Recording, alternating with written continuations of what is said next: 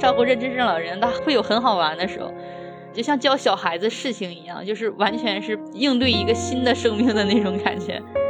像是他们认知症老人，就是每到晚上的时候，一般像是正常小孩子什么，这个时候不就要回家了吗？所以这个时候就是认知症患者他们的情绪是最严重的，而且一个人说回家了不要紧，他有的时候特别气人，比如这个老奶奶就会找其他的老奶奶说：“哎，到点了，你们不回家吗？我要走了，走，我带你们一起回家。”然后就一群人都要回家，我们当时就是很崩溃的事情。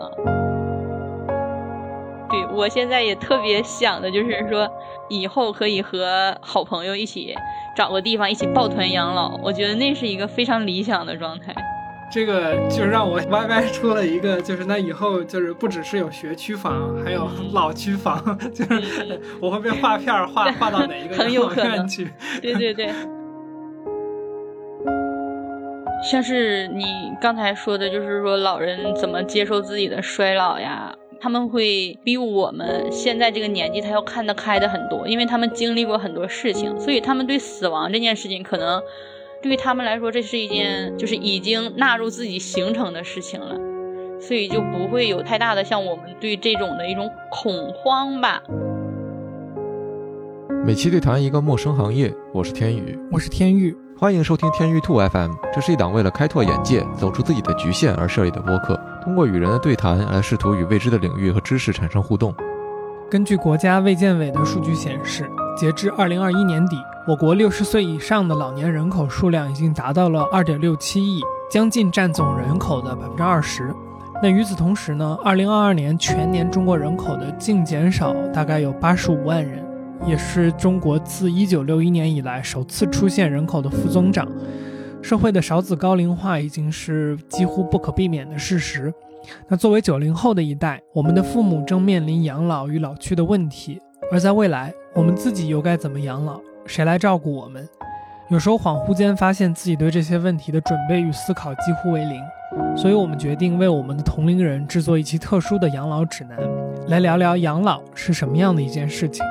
那本期节目。我们邀请到了同样也是九零后，在日本养老行业一线工作超过五年的介护士，也就是护理员刘思琪对谈。你好，我是思琪，嗯，我现在正在日本做介护养老，今年是我在日本的第五年时间。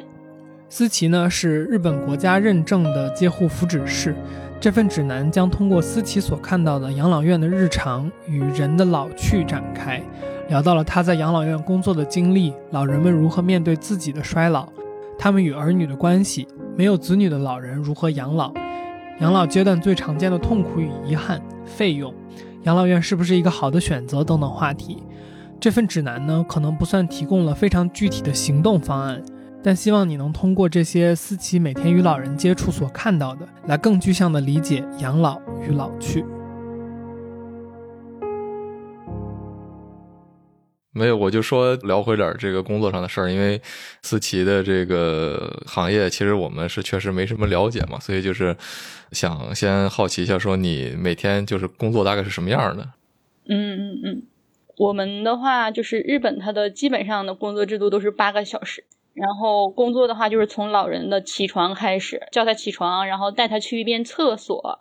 或者是给他们换一下纸尿裤，之后就照顾早饭。早饭结束了之后，就会有一个洗澡的时间，带他们去洗澡。洗过澡之后呢，就会有一些人喜欢参加那个健康体操，就会去做一下健康体操。还有一些人，他们可能就是有那种康复训练。然后就是中午饭的时间，中午饭吃过了之后，下午的这段时间就都相当于是自由的。我们会组织一些小活动，就像是带老人钓鱼。唱卡拉 OK，或者是画画、插花、写书法这种活动，然后老人他如果感兴趣的话呢，就会来参加，就完全随他们的自由。之后就是大概晚上四点多的时候吃一下晚饭，吃过晚饭之后就是会带他们回房间睡觉，基本上是六点多的时候大家就已经进入了准备睡觉的状态，嗯大概就是这样一个流程。然后从七点开始，就相当于是夜间的一个辅助了。嗯，他们就起得很早，然后睡得也很早，基本上七点以后大家都睡了。嗯，嗯，就是我觉得可能自然会第一个好奇的东西，就是因为照顾老人这件事情，其实感觉可以想象到不少的脏活累活嘛。就刚刚你也讲到，就是说有类似于换尿布这样的事情，就是有没有哪些工作是一开始比较难接受的？然后这个一般你是怎么去跨越那个一开始的不舒服到习惯的？嗯嗯嗯，就是因为可能个人原因吧，就是有很多朋友就是都有问过我说，他们没有办法接受去给老人换纸尿裤这样的工作，就会觉得很脏，或者是带异性的老人去洗澡，他们觉得这是最不能接受的事情。然后我记得我最开始的时候去照顾异性的就是男老人嘛，带他去洗澡的时候，就我也会觉得很害羞。但是在那个时候，那个老人他也很害羞。就那个老爷爷，就他看见我们就会说说，哎呀，你不要那样看见我，我可以自己脱衣服。然后脱了衣服之后，他会自己很快把自己给遮起来。就是在同一个环境当中，不只是我们工作人员会害羞，老人他也会害羞。然后我看见他害羞了之后，我就觉得啊，我不能表现的就是啊，我也很在意这件事情。那样的话会加重老人的心理负担，就会让他也会产生一种。就很不自在的想法吧，所以我就尽量的自然一点。对对，他肯定会觉得，哎呀，你一个小姑娘，你这样照顾我，就他自己会觉得特别不好意思。嗯嗯，所以就想一想，就觉得也不是什么不能做的事情吧。可能做多了之后就会很自然，就是像医生照顾病人一样，就是一具身体而已嘛，不会特别在意了。时间久了之后。嗯嗯嗯，说到洗澡这件事情，就是我印象好像是你的小红书视频里边有提到过，就有这么一种给老人洗澡的机器，就好像这个是一个比较专业的那么一个设备。那个你的视频里边有提到说，可能其实老人并不习惯或者说不喜欢被放在一个设备上去洗澡，就是能不能讲一下这个设备是啥，然后为啥可能就是老人会不喜欢它呢？嗯，他的那个设备的话，就是帮助那种卧床、瘫痪在床的老人去洗澡的。他就是自己没有站立的能力的老人，然后就比如说他坐在轮椅上，我们需要把他从轮椅上搬到一个那种像是医院的推的那种担架的那种床上面，然后搬到那个上面之后，再把他脱掉衣服，脱掉衣服他就会排在那个外面洗澡的浴室外面等待。我们公司是因为规模比较大嘛，所以有专门的洗澡的人。然后等待他们去把他们再推进去，再把他们搬到那个机器的那个池子里面。那个池子是有可以泡澡的功能嘛？他躺在那个床上的时候，就是已经被脱得光溜溜，就是全被脱掉了已经。所以有很多老人他会觉得就会很害羞，会觉得很不好意思。然后洗澡的时候呢？就像小孩子一样，就被人放进浴盆，然后帮你搓搓身上、搓搓头发、洗洗全身上下。有一些老人，他就是因为身体实在特别就是状态不好嘛，他会控制不住自己的排泄，可能会在里面就不小心就尿了呀，有一些可能还会拉了呀之类的。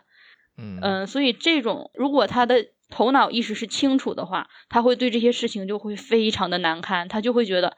很受不了这种事情。所以就是还是有很多老人他是不希望去这样的，嗯，就是我们能做的尽量就是减少他的羞耻感，就是尽量让他保留一个做人的尊严嘛。就是日本介护最经常讲的就是尊严这个，然后嗯，我们给他会一步一步的去讲，就是。我现在要把你搬到这个担架上去，我们要去洗澡了呀。然后搬上去之后，我会说啊，我现在要开始给你脱衣服了。然后就比如说上面衣服，你要帮我把它脱下来。脱下来之后，我会给你拿一个毛巾去给你盖好，然后你再去等那个专门人员带你进去洗澡，就会尽量的减轻，尽量的避免老人产生的尴尬，尽量的让他们感觉到就是自己是在被保护着隐私吧。嗯嗯。刚才 Jack 你说到说有的老人他如果需要换尿布，或者说他洗澡的时候需要别人替他洗，可能就是已经衰老的很厉害了。但可能其实是不是也还是有一些就是疾病导致的？我觉得这种老人他的这种内心的挣扎就更厉害。嗯，对，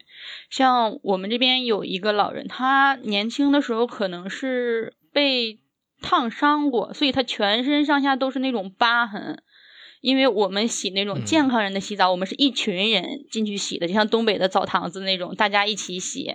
所以他就很抗拒说自己身上的疤痕被其他人看见。嗯。嗯，他就自己主动提出说，我想要洗这个这种躺着的浴，因为这种是一个人一个人的去洗嘛，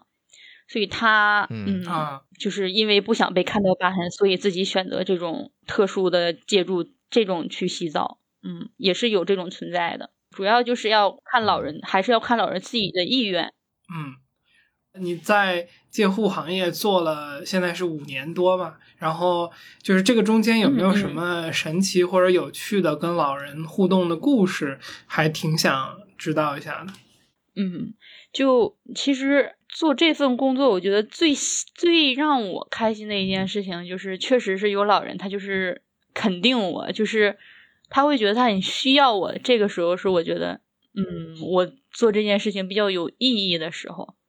在日本的话，他养老院基本上大多数的老人他都非常的温柔，很有礼貌，就对我们普通的工作人员会非常的好。然后对于我这种外来的人，就会非常的包容，就每天都会夸各种夸赞、夸奖，就是说，哎，哎，你千里迢迢来这边，你就是为了去学养老啊，去做这件事情，就是一件非常有意义的事情，你就是太了不起了。日本人夸人就是。哎赖，就是你太了不起了，每天都在接受这样的评价。然后有一些老人，他会偷偷的，就是塞给我一些小礼物呀、小吃的呀。虽然我们是不让收的，但是他们会偷偷的塞给我。嗯，就基本上每天都会呃 稍微的得到一点什么东西。这个能说吗？这个日本的养老院应该管不到我们也没关系，我离职。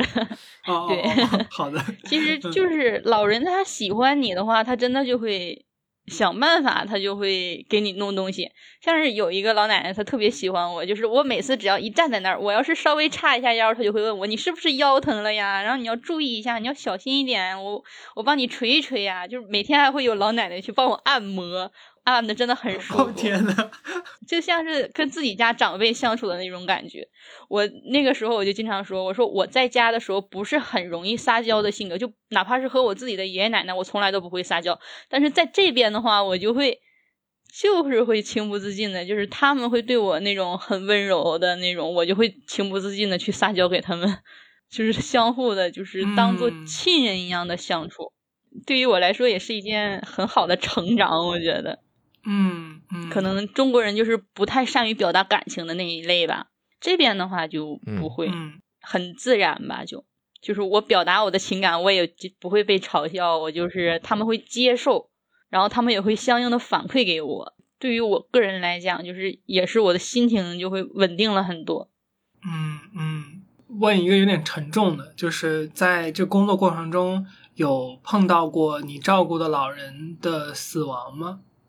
嗯，有一开始的时候，就是一开始的时候，他是连续的有大概三个老人死亡。第一个老人死亡的时候，就是相当于是我刚来日本也不久，刚工作也不久。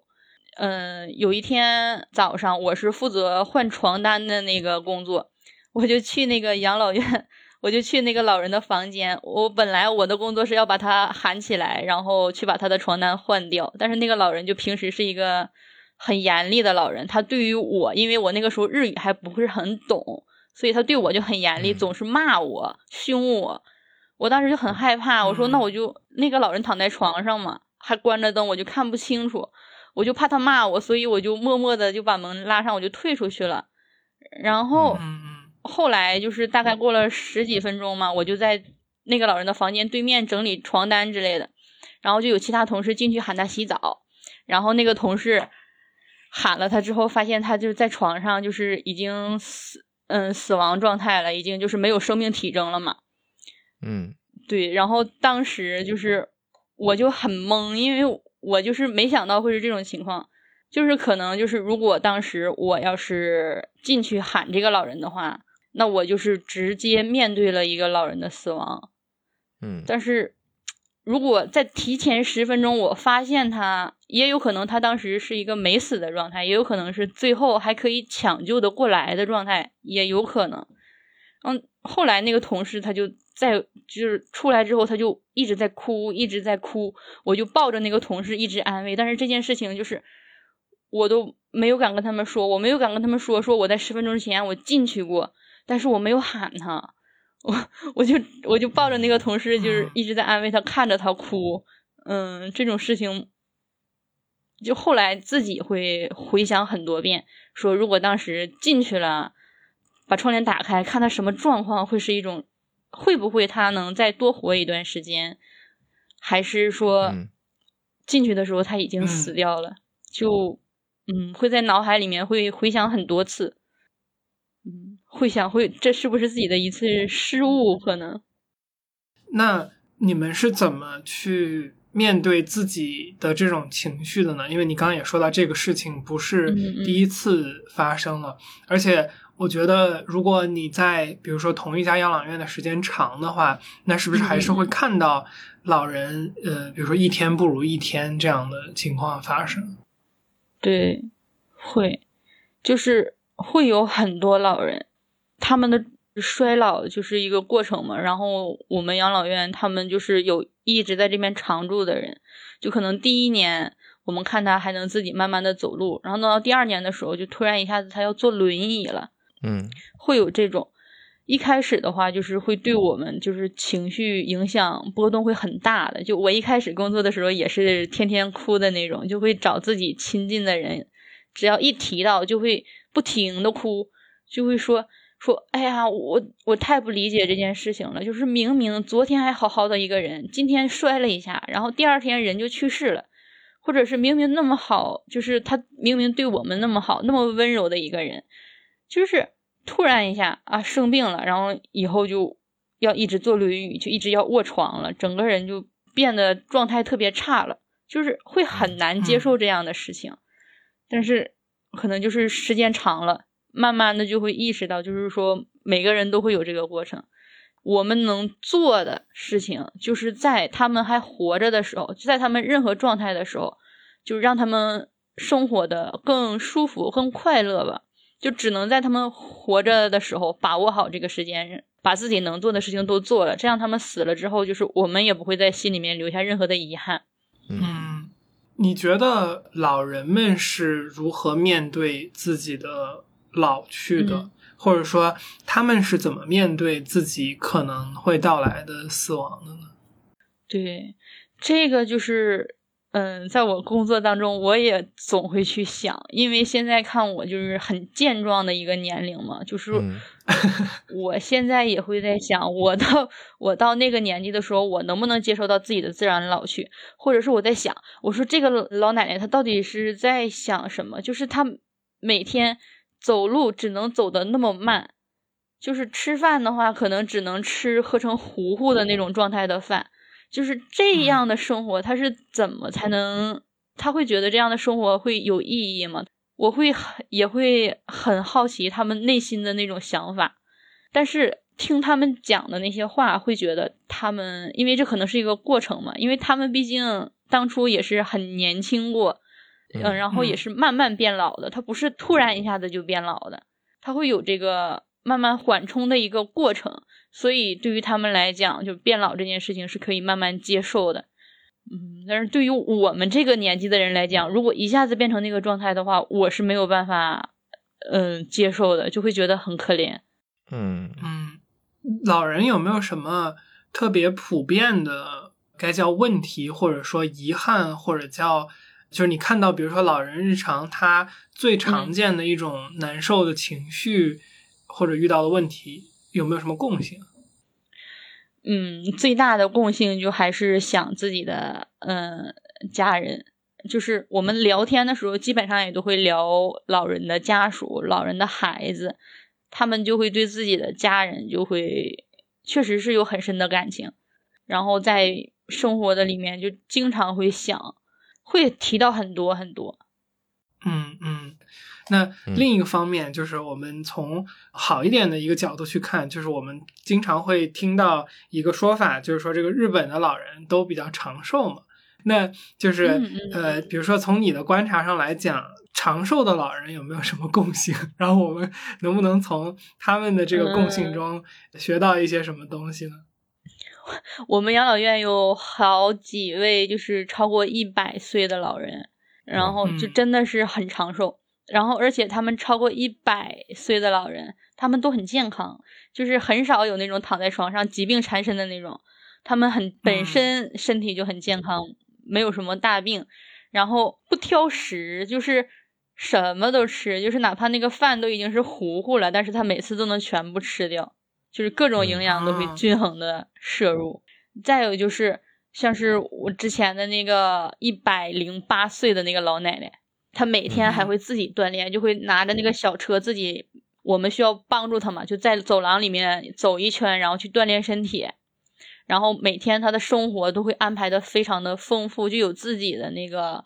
兴趣爱好在。像有的人他嗯就特别喜欢写书法，然后他就会练；然后有的人就是画画，他会每天去练，去锻炼自己的脑部吧，可能。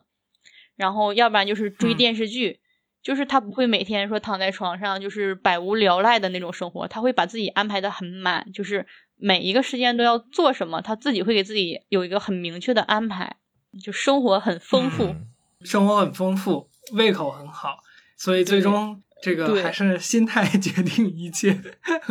那对种感对对觉。，嗯呃，我我有一个在这里想从你这里得到一个认证的一个我自己的假说，或者是我的一个一直以来有的一个想法，嗯。就是我有时候会，比如说家里的亲戚啊，或者是老人，我会看到一个现象，就是我感觉好像有的时候人年纪变老了之后，他的脾气秉性会变得有点古怪。我不知道，就是你有没有碰到过这样的老人？我估计肯定是有啊。然后对我我有一个就是猜测，就是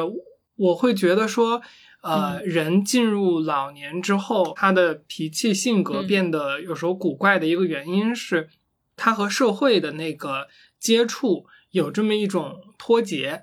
然后呢，这个脱节其实是我我自己的解读是说，它是一套反馈机制。就比如说，如果我出去呃做自己的工作，或者是我和我自己的朋友社交，那如果比如说我说了一些不对的，或者是让人感受不好的话，那我会就是朋友会离开我，或者是我的朋友会给我反馈。那如果我在工作中的话呢，我可能会被领导批评，或者是我会让我的客户不满，然后投诉我。那这些东西其实都是在帮助我去呃理解，就是说，呃，我我刚才这件事情是不被这个社会大家的这种社交系统所接受的，所以我应该做出一些调整。嗯那我应该这样去处事，我应该这样去和别人相处，然后这样来调整自己如何跟别人去接触。然后他在别人看来，就是可能你用一个比较那什么的话说，就是你可能逐渐在社会中 被磨平了棱角，但是从另一个角度上来说，也就是你学会了怎么跟这个。被这个社会所认可的方式去去跟别人相处，然后好像是不是就是说，就是呃，嗯老年人有时候脾气会古怪，我的感觉就是说，他失去了这么一套给他反馈的机制，因为他自己独处的时间很多，然后没有人告诉他怎么去表现，或者说怎么去和人相处是对的，怎么跟人相处是错的，所以呢，他就逐渐的自己就是忘记、嗯或者叫不知道什么是。合适的，什么是不合适的，然后就会当他和别人产生交互的时候，嗯嗯呃，嗯。跟别人产生这种摩擦，然后跟别人去交流的时候，说出来的话好像就非常的难听，因为他可能没有一个平常日常的人，就是方式或者是通道告诉他说这样是不好的，可能他自己的本心也并没有想说去冒犯别人，但是他逐渐的跟这个正确的方式脱节了。嗯嗯嗯，啊，我觉得你的这个这个想法非常有意思，因为我之前没有往这方面，就是没有确实没有往这方面想过。然后像我们来讲，就是说老人的性格巨变，就是如果按照你来说，就是说他和社会脱节，他没有一个那样的人际关系去直去告诉他，就是怎么样去对，什么样不对，那种做法我们接受不了。像是我们的话，可能就讲说，他如果突然之间脾气变得很怪异，可能是因为生病的原因。就是如果他身体不舒服了，他的整个人就会很暴躁，就是可能因为疼痛他自己忍受不了，他就会向外输出，就会情绪变化去责怪其他人。嗯，要不然的话，就是他可能是有一点抑郁了。他抑郁的话，就会变得很偏执，就是很孤僻。就是本来你看着好像，就比如说老人抑郁，一般都会发生在那种就是退休之后嘛，就是他和社会脱节了之后，他就会自己困在一个人的世界里面，他就会变得稍微抑郁一点。你就会发现这个老人他怎么变得这么古怪，他的脾气。然后还有一种就是可能是有一点点的认知症发生了。认知症的话，就是在有一些认知症，他会。也会产生这种非常剧烈的，就是人格变化，就是整个人和以前就是完全是两个人的那种概念。比如以前是非常就是温柔，然后非常慈祥的一个人，突然之间就开始每天骂人，每天就是打人的这种，就也是有这种变化的。因为我看的就全都是从疾病的这个角度，就是从现实接触的这个角度。你看的话，就是从那个很社会、很生活化的那个角度。嗯，你说的那个，我觉得也会很影响老人的那种变化。嗯，而且我觉得一定程度上，这两个因素其实可能是相通的，就是你比如说身体障碍带来的这种社会交往上的问题。举一个简单的例子，比如说我耳朵渐渐听不清了。我可能就不知道别人在跟我说的东西是什么了，然后我可能回答的也就驴唇不对马嘴，然后很多人还会非常反感带助听器这样的这种设备，那他真的就渐渐听不见了，他他就失去了和外界交流的这样一种可能性在里面。然后我刚才想想起另外一个例子，是我之前看一本书看到的，就是刚才思琪说到说认知障碍带来的这种人性格上的变化，其实呃，我们认为它一般是负面的，但是这个是从从我们作为旁观者或者说这个亲属照料者的角度出发的，然后我就看有一个人观察说，这个事情对于当事人来讲未必完全是特别负面的。他讲的例子正好也是日本，说的是他的妈妈是一个家庭主妇，然后一直在家，从应该是我七八十岁吧，就是维持家庭这些事情，然后很多年，然后又很传统的那种，就是日本人被就强化起来那种就是隐忍的性格。然后从来生活也没有什么特别开心的事情，特别一直在默默的生活。然后，但是他妈妈认知症开始逐渐变得严重，开始记不清生活中的事情和这种规矩之后，他妈妈不在乎了。他妈妈突然活得特别快乐，经常这种 露出非常开心的这种笑容，然后好像每天活得也很健康。除了谁也不记得，因为他谁也不在乎了。他觉得就是之前那些 束缚他的规矩一下子都不存在了。我觉得就是这个层面也挺有意思的，就是我们怎么看待这件事情。嗯，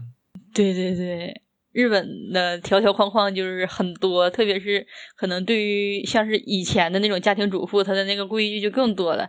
这位母亲还是在最后的时候还是很幸福的。我就觉得有的时候周围的眼光真的是一个很。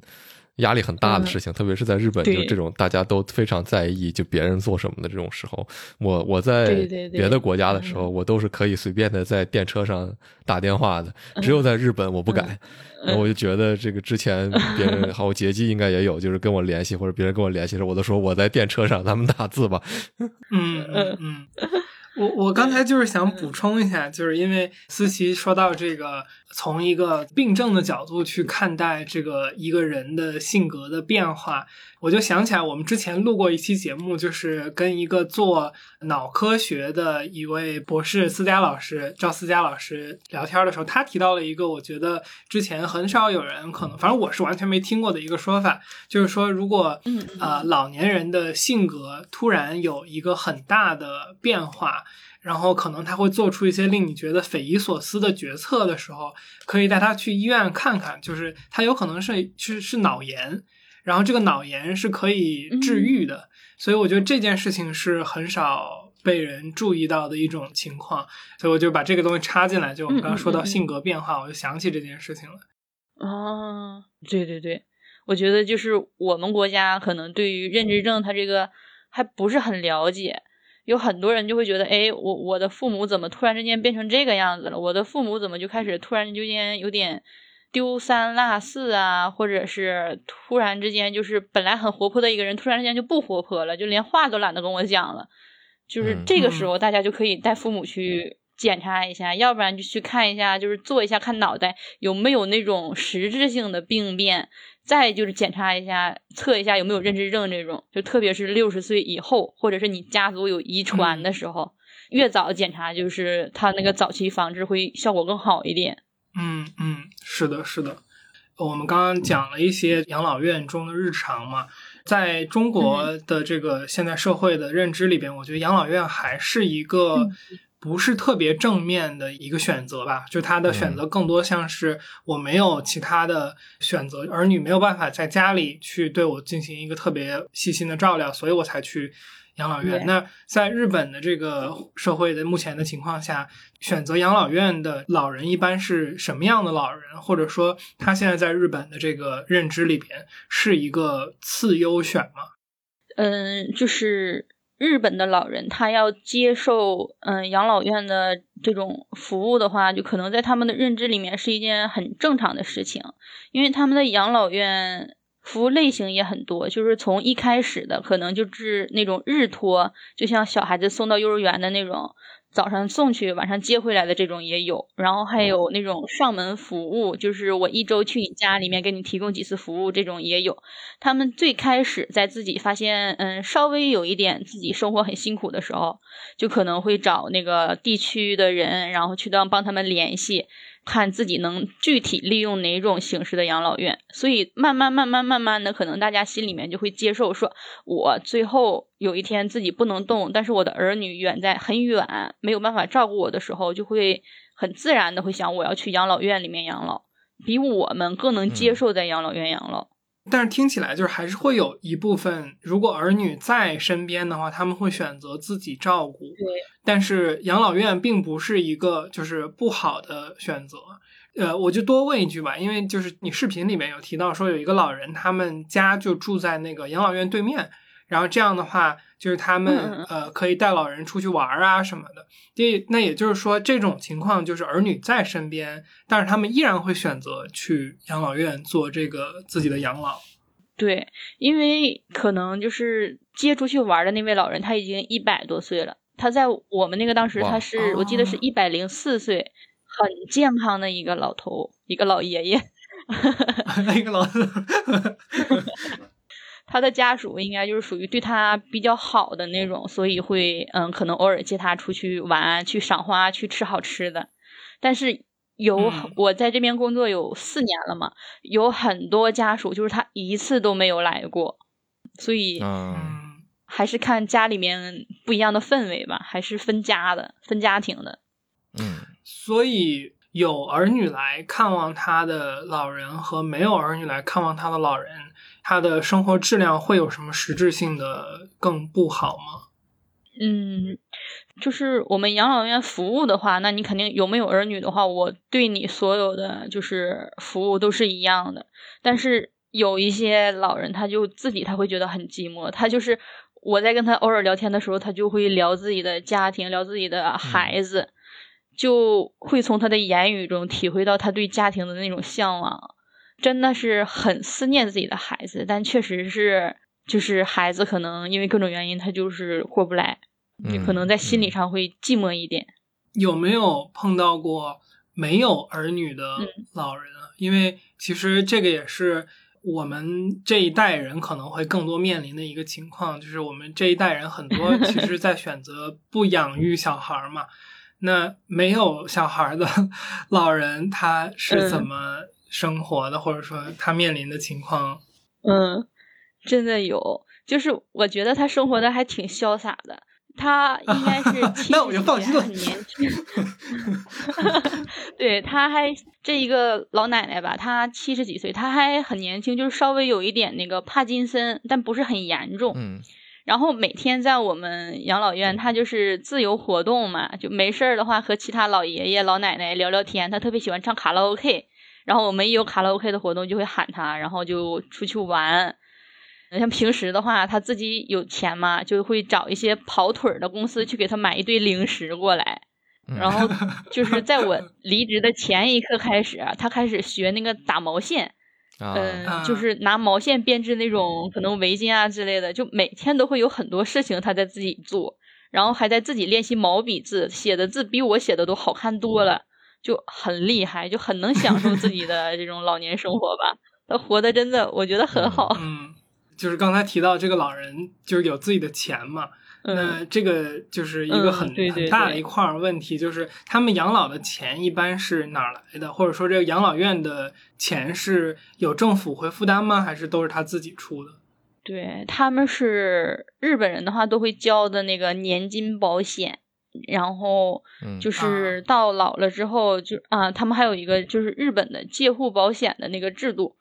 嗯，等以后老了需要利用这种养老设施的话。会按照他们的收入来分别，然后再按照他们的健康程度来划分。就是你利用什么样的话，你需要承担，基本上都是自己承担百分之三十，然后国家承担百分之七十，然后还有少一部分人，可能就是身体状况比较严重，然后加上收入比较低，可能自己承担百分之二十、百分之十这种也都有。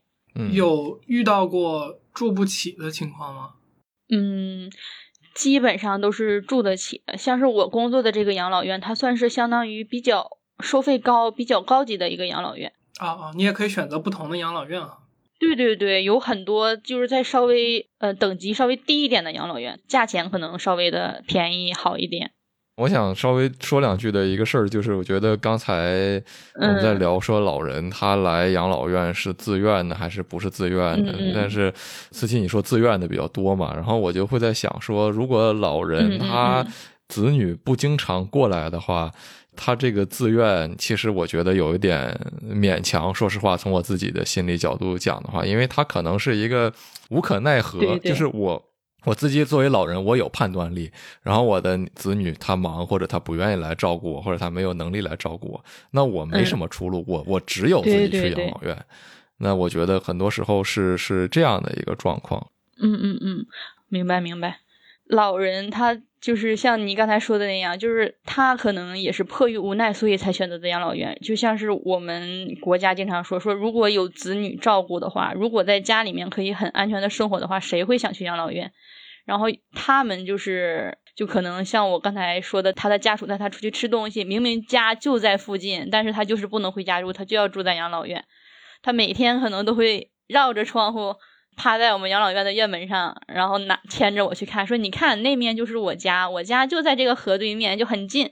他自己就肯定会想家，肯定会寂寞。嗯，然后。嗯，但是通过我们的这些活动，可能就只能稍微的提供他这一个小时、这两个小时心情的放松时间，能稍微减缓那么一点点寂寞。但整体来讲，还是需要他自己内心的调节。像是我说的，带他们做完活动之后，他们不就全都是自己的时间吗？还有整一个慢慢的那种长夜，就有些老人他晚上甚至都是睡不着觉的，他可能只是。躺在床上就是那样躺着，或者是听听电视机的声音。有一些老人的房间甚至就是连电视机都没有。他这一天就是他在想些什么去度过，就嗯，有些时候就是也没有办法去深想。他确实就会会觉得寂寞，人老了就是会觉得寂寞。包括现在就是。哪怕就是我们在家里面，就是像我奶奶、我爷爷，他就在我们家里。就有的时候我们面对面坐着，我就我看见他，我都会觉得，嗯，就觉得他们生活好像就有点无聊，就是他们已经没有办法接触到更多的更有意思的事情了。就哪怕是在家里，我也觉得他们会有一点寂寞，就是没有办法排解的这种。我觉得刚才其实说了两个层面嘛，一个层面就是说。感觉归根结底还是在家里会比在养老院更舒服，就是我觉得这个可能也确实是一个无法避免的一件事情吧。毕竟在家里的那种舒适程度和这个对于环境你自己的自我的这个掌控啊等等这些东西是肯定是更舒服的。这个是一个层面，就是即使养老院做的再好，这个社会对于养老院的接受程度再高。也是不如真的在家里边有一个你的亲人照顾你来的更加的自在的。然后呢，第二个层面，其实我们等于说的是你对于就是老年这个阶段的一个观察，因为他走入到了这一个不跟社会和新鲜事物去接触的这么一个阶段，他可能也没有体力和能力去和这个外界的世界和新鲜事物去接触了，所以这个阶段本身就是比较孤独寂寞的一个人生的阶段，等于我们是说了这两个层面的。对对对，我觉得杰基你说的是对的。然后，但是其实这里面，我觉得养老院很大程度上也许能解决的，恰恰是就是他在老年阶段缺乏这种生活的新鲜感和就是社交的这样的一个因素嘛。因为你老人待在家里，他的社交可能是。比较局限的，但是我们这个任何话都两分两面说啊。一方面就是你可以说你在家里，你有你家周围的这个社交圈子，但如果你的身体状况差到一定程度，你可能出不了家门那你也许其实不如在养老院里跟其他老人有那么一些互动。所以，其实我当时想好奇的一个问题就是说，比如说在思琪你工作的这个养老院里面，就是老人们他们之间的互动一般是什么样子的？这个有没有什么故事能跟我们讲一讲？有的，就是他们健康的这种老人，就像刚才我说的未婚未育的那个老人，他没有后代的那个老人。然后他就是每天，如果他空闲的话，他就会去交朋友，就在养老院里面交和他和他脾气秉性的这种朋友。然后可能他们会在一起，就是聊聊天呀，或者是干嘛，就每天都基本上不会闲下来。但这种情况，如果他自己在自己的家的话，他确实是没有这个能力去做到，他自己没有办法能保证安全的一个人出门，周围可能也找不到朋友，所以在养老院也算是开启了自己的。一个新的生活吧，就很很热闹。如果你要是愿意去交朋友的话，就有交朋友；愿意去参加一些活动，去锻炼一下自己的那个身体的机能的话，也有这些活动给你准备。所以这也是养老院的一个稍微好的一方面吧。我我刚才想问一个，就是如果我是一个老人，然后我住进了养老院，然后像你说的，就是有一些老人身体还 OK 嘛？如果我想出去。我能申请，比如说我今天自己出去转转吗？嗯，我们这边的老人如果基本上都是不可以自己出去的，就是除非是儿女带着，或者是你找专门的那种陪行人员去带你一起出去，他自己单独出去的能力还是没有的。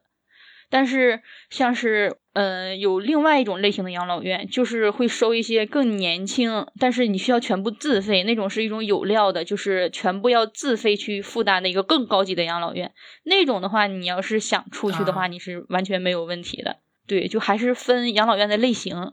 嗯嗯，明白。等于你说的那另一种，就更像是一个高级的疗养所。对对对。它是那种养老公寓，就是你交钱，然后在那儿买了一个房间，你能得到它的服务，你还有自己的自由，就像是我们国内的那种，应该也有那种就是抱团养老的那种养老公寓，嗯。对对对，我刚才想问这个，就是因为我们年轻一辈儿，感觉经常会说到，就是大家有没有想象过一个场景，就是和几个朋友抱团养老，然后一起去住进养老院，有这种吗？就是来养老院之前，他们就是朋友认识，然后一块儿过来的。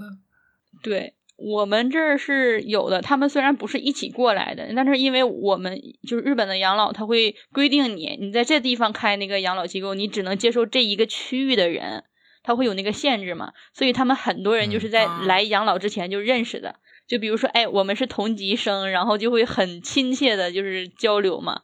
会有这种。对我现在也特别想的就是说，以后可以和好朋友一起找个地方一起抱团养老，我觉得那是一个非常理想的状态。这个就让我 Y Y 出了一个，就是那以后就是不只是有学区房，还有 老区房，就是我会被划片儿划划到哪一个 养老院去？对对对，很有可能是。嗯，刚才我们有提到一个细分，是说可能有一些更年轻的老人，他会去选择一些养老公寓这样的项目。那一般是走到人生的哪一个阶段，我会去选择养老院？是我我一定是有身体某一个地方的自理能力出了点问题，我才会去选择养老院吗？还是会有就是完全还健全的老人进入到养老院里边？嗯，像是我刚才说那种养老公寓，那种就是有很多还完全很健康的老人，但是他可能就是和两个夫妇两个人，他们就一起搬进去了。因为搬进去的话，确实是对你的生活就是有很大的帮助。像是每天做饭，你就不用做了。你要是想买东西的话，你可以让职员开车带你去买。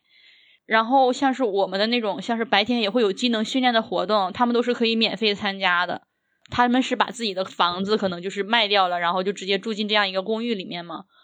基本上生活所有的事情都可以给你照料到，相对来说还是很很轻松的一件事情。以后我要是有条件的话，我可能也会选择这样的一个生活。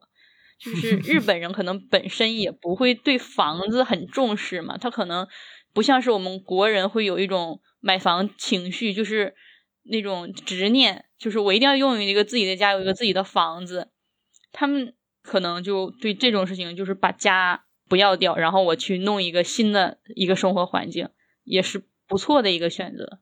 嗯，养老院的话，它可能就是，嗯，我在家没有办法再继续安全安心的生活了，这个就比较简单一点。他就是说，可能我自己没有能力再安心的照顾自己了，或者是我的子女没有能力在他们一边工作，然后一边照顾我，也没有办法两全了，就是选择养老院了，只能。嗯。思琪，你觉得就是这个在家里没有办法呃安全安心的生活，它有什么东西是硬件上的吗？就是比如说我在家里可以通过加装呃无障碍设施什么解决的这些东西，大概有有些什么呢？对，嗯，日本它是有这种家庭的改造，它也是可以走那个介护保险，就是稍微的。低负担的去改造，就比如说像是卫生间里装扶手，嗯，像是日本的话，它房间会有一点点小的那种怎么说阶梯，然后他会把那个阶梯给你抹平掉，就方便你，如果你有坐那个轮椅的话，可以方便你通过的这种，它会进行一点点小小的改装。对，我觉得这个还是挺重要的。就刚才你说这个家庭的改造可以进到养老保险里面来，就是提供一些 cover。因为很多人，我觉得他面临的一个困境就是他想待在家里，但是家里这个环境又很危险。然后我觉得老人每天生活在自己家里，有的时候就像抛硬币一样。对，嗯，呃，可能稍微跳脱了一点，我会想到说，国内的很多人他，呃，会请护工，但是这个请护工来照顾老人的这个感觉，就是我我没有觉得听说有谁。请了护工之后，觉得特别满意的。你你觉得说这个是专业知识缺乏导致的吗？嗯，国内的关于养老的护工，他好像是目前为止就是还没有很正规的培训，就是大家好像就是当家庭养老的那种护工，好像就是无条件的，谁都可以去做。像是养小孩，还有专门的育儿嫂的那种培训，或者是什么。家庭的保姆之类都是有专门的培训的，是吧？但是养老这方面的护工是真的没有，而且他从事这个护工呢，育儿和保姆他们可能稍稍微年龄可能还会稍微有年轻的人去做一点，养老的话可能就是五十几岁、六十几岁的退休了没有事情做的人可能会去做，然后他的。嗯，对，一般做的人可能就是家庭条件也不是很好，他的个人的素质可能也不是很高，就是学历啊之类的，对这方完全没有了解，嗯所以他提供的服务吧，就也是那种简单单调。我只保证你能吃，然后你上厕所我去帮你弄一下，可能只能保证这两方面，其他方面的话就完全应该没有。嗯嗯，我姥爷就是因为那个时候我爸我妈都在上班。所以他也请了那个护工嘛，然后我们家那个护工可能就是六十岁左右，呃，每个月给他是好像是一千块钱吧，就是一天只要说从嗯只待一上午，就是早上九点钟过来到下午两点钟这个时间段嘛，然后他每次来的时候，就是他特别喜欢喝酒，就实在是找不到护工，每天我妈会给他准备一桶酒在这边，他会自己喝。然后有的时候喝到就是我姥爷怎么喊他都喊不醒，就我姥爷想上厕所了就喊他，然后他就喝醉了就一直在那边睡觉，还打呼噜，就把我姥爷就是很气，说哎呀再也不要用他了，不要用他了。对，但是你不用他的话，你找不到护工。就在我们那个小城市，你找不到有人来做这个事情，就就很也是很现实的一件事情吧。嗯，是。我还挺想知道一下，就因为我看你在小红书上写，你主要照顾的老人是认知症的这类病症的类型吧，所以我还挺想问问，就是比如说照顾认知症老人，你有没有什么经验可以分享？因为我觉得可能也有不少的家庭会面对这个问题吧。嗯，就是认知症老人的话。就可能在初期的话，在家里面可能还能正常生活，但是如果后面慢慢严重起来的话，就是真的，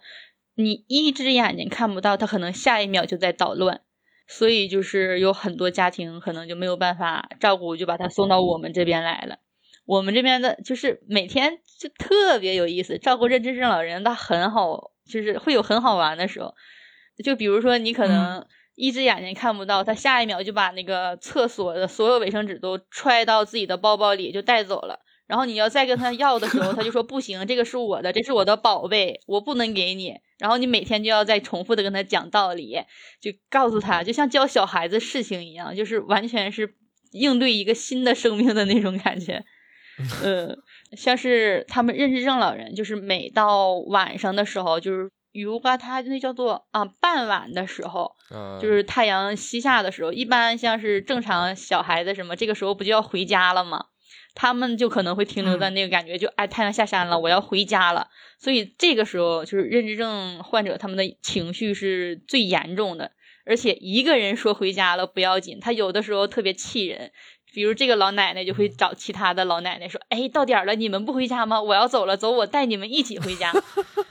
然后就一群人都要回家，我们当时就是很崩溃的事情。一个人的话，我可以重复的我去告诉你，我说，哎，那个今天晚上我已经给你订好房间，咱们在这儿睡，然后我也会在这儿，我会继续陪着你，已经和你的家属已经商量好了，咱们在这块住。然后就这样反反复复的说个十几遍、几十遍这样，等太阳落山了，过了这个时间了，他可能就会好转一点。就是照顾认知症老人的诀窍，就是一定要有耐心。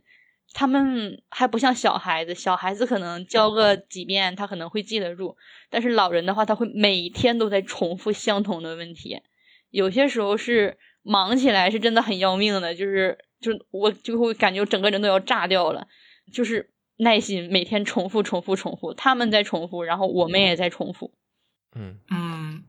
我刚才想问的另一个东西是说，就是你有没有看到说老年人在这个老年阶段，他有什么普遍的，就是呃影响生活质量的问题，不管是身体上的，还是呃人际关系上的，还是什么都可以。就是我觉得我们也可以拿来借鉴吧。就是说，不管是自己的家里的老人，呃，能不能提前帮他避免，或者是说。呃，我们自己也终将老去嘛，那这个到时候我们自己能够怎么样更好的安排自己的未来？嗯，像是你刚才说的，就是说老人怎么接受自己的衰老呀？就是还有你刚才说的这些，就是到老了可能会面临的一些问题啊。就是我感觉，如果是我们院里的老人，他们会。可能比我们现在这个年纪，他要看得开的很多，因为他们经历过很多事情，所以他们对死亡这件事情，可能他们是在心里面是有谱的。他知道我可能马上就要去世了，可能就离去世不远了，就是这种。我们来想，可能我们接受不了，但是对于他们来说，这是一件就是已经纳入自己行程的事情了，所以就不会有太大的像我们对这种的一种恐慌吧。像是其他如果影响老年质量的话，就是像我们来讲，就我唯一想到的，就只能说是尽量的保持健康，就是有健康的生活，就是才能叫做生活。你不然的话，就只能是活着嘛，是不是？就是只能是在，就是呼吸，只能在喘气的那种感觉。然后不要去，就是过多的，就是担忧那种以后的事情，因为不光是正常的老去，还有很多意外，就是我们都预测不到。就尽量在健康、能享受、能活着的时候，咱尽量去享受一下。像是我们国内有很多的嗯家长呀、老人，他们还不享受，他们把所有的东西都留下来给儿子、给闺女，然后他甚至给孙子、给曾孙子的那种，他自己就是从来都没有一刻就是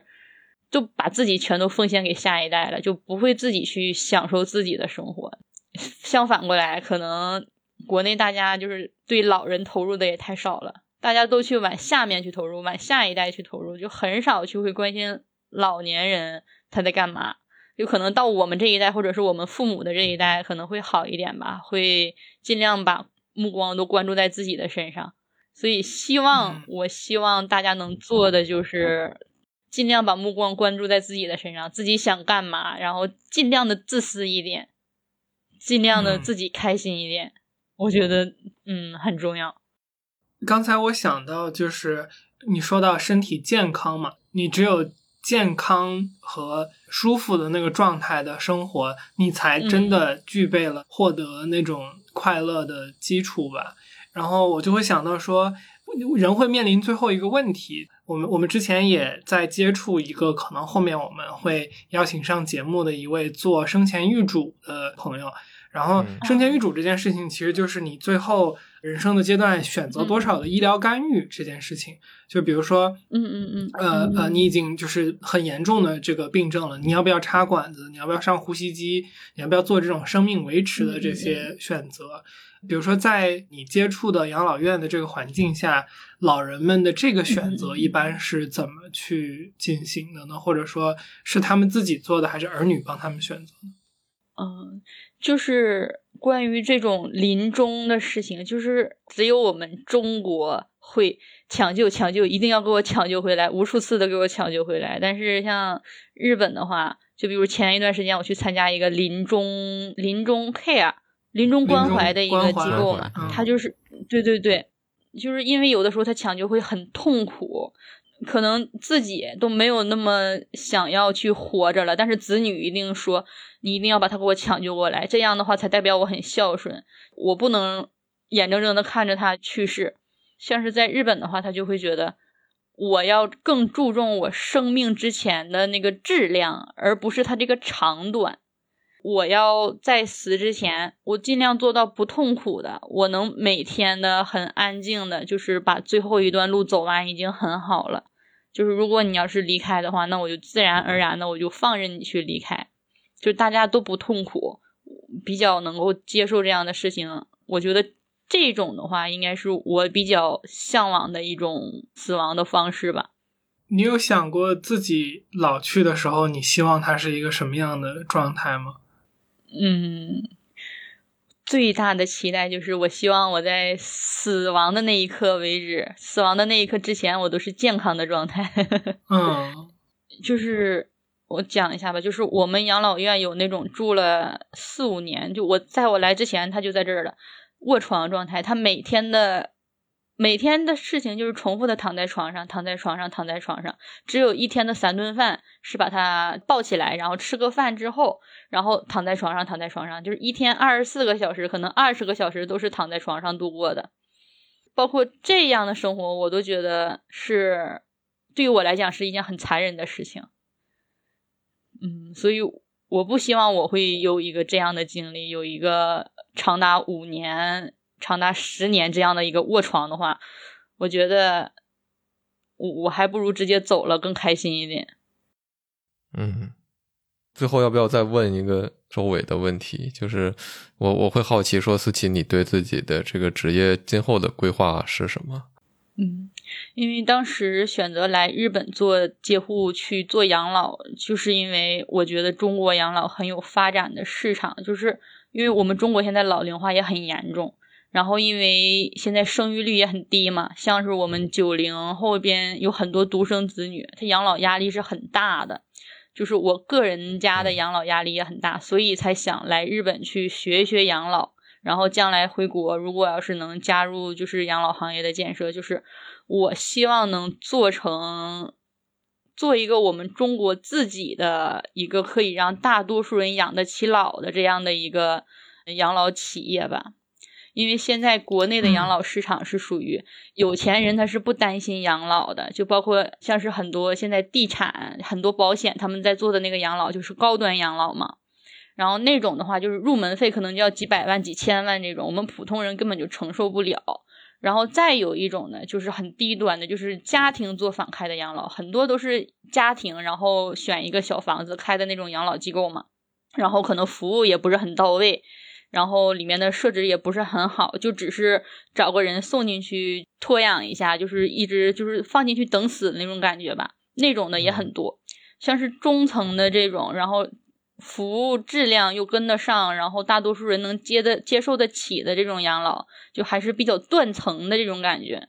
我希望能把这个层给它去建立起来，就是还是想要以后回国去做养老，然后希望就是像我这种普通家庭的父母这种老人吧，可以有个地方去养老，可以帮助更多的人晚年不至于过得那么辛苦吧。嗯。还是会需要很多像你这样的有专业知识的人投身到这个行业，我觉得才会让这个事情变为可能。嗯，最后我想延伸一下的是，就是目前中国的养老的这个产业它是什么样的一个结构？如果我在中国现在这个阶段，我是一个老人的话，我想要养老，我的选择都有哪些呢？嗯，现在的话，其实发展也正在发展，像是上海啊、陕西，它那边好像都是有那种开始也有贴户保险，有那个长户险在试验，就是也是按照那个老人的那种病症等级来划分，然后就可以给你提供一些保险，提供一些支援，然后上门访问呢这种，还有就是以社区为依托的那种日间照料中心。我看都有很多地方都开始慢慢的兴建起来了，所以觉得以后可能各种各样的设施、各种各样形式的养老模式，它会越来越多、越来越丰富，就是选择性也会更大一点。现在就是这种感觉，就是嗯，国内的他的养老护理员的普通的综合素质的话，可能还是差很多。像是日本的话，他为了培训这种专业的护理人员。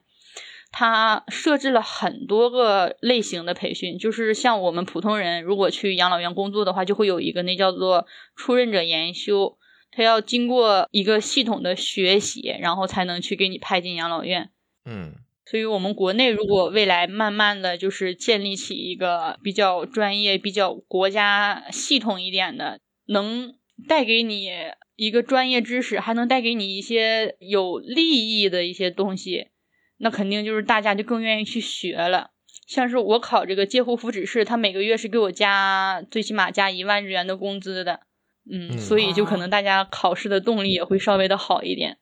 嗯，最终可能大家想要去好好的工作，你要有合理的回报嘛。是的。OK，那这期我们的主要内容可能就到这边。我们其实最近有不少的在想要去做。这方面的选题，之前我跟大白也聊，就是我们想去看看能不能找殡葬业的从业者聊一聊，然后想要去找包括刚才说的生前预嘱的从业者去聊一聊。其实也是更多的想要去了解，就是人生命的最后一个阶段吧。包括我们的父母啊，包括周围的长辈，其实很多都逐渐步入老年了嘛。然后有时候会突然意识到自己对。这个人生的最后一个阶段的无知和不了解的程度是非常的高的。然后我觉得思琪你在做的事情，包括呃，我也很希望未来你能真的像我们所期望的一样，就是能够把养老的这些东西带到国内吧。我觉得这是一个非常伟大的事情，而且我觉得国内在未来一定是非常非常需要这类的说进步，然后也非常需要这类的人才的。养老这件事情是，嗯，绕不开的。就是所有的可能，你人生有无论是多少的变化，最终的一个阶段和死亡都是每一个人必须面对的。可能你有再大的呃人生的差异，这个东西是最终大家一样的平等的一件事情。嗨，这里是后期的天宇。那不知道你喜不喜欢这个和天宇特 FM 平时节目方向有点不一样的选题？希望你可以在评论区给我们一些反馈。那如果你对相关的问题有自己的经验，或者是对我们讲的东西有什么补充，也欢迎在评论区跟我们一起交流，说不定你的评论也会启发到其他的人。那另外呢，如果你想看到思琪更多的内容，你可以在各个平台搜索“我是思琪呀”，找到思琪的账号。我们也是在小红书遇到思琪的。然后这个最后跟你道个歉，就是这期节目我的话筒声音很奇怪，对吧？就是因为我忘开了，录了这么多期节目，第一次就全程把话筒忘开了，呃，就所以收声的是我的电脑，所以如果你听的比较难受的话，跟你道个歉。那最后呢，这个说一下天娱兔 FM 的视频版播客现在已经上线了，那在 B 站和 YouTube 搜索天娱兔 FM 都可以找到我们。那在视频版里呢，你可以看到我们跟嘉宾更多的表情和临场的互动，希望你会喜欢。那如果可以点点三连，点点关注，会非常有帮助。那如果你是新朋友，第一次听天娱兔 FM 的音频内容，也欢迎你在收听的平台订阅我们。好的，好的。特别谢谢思琪。那我们这期节目主要的内容就到这边，非常感谢思琪来参加。大家可以去吃午饭了。好，行，好的。那成，那我们这期节目到这儿，那大家一起说个拜拜。嗯，拜拜。好嘞，感谢来参加，拜拜，拜拜，拜拜。嗯，拜拜。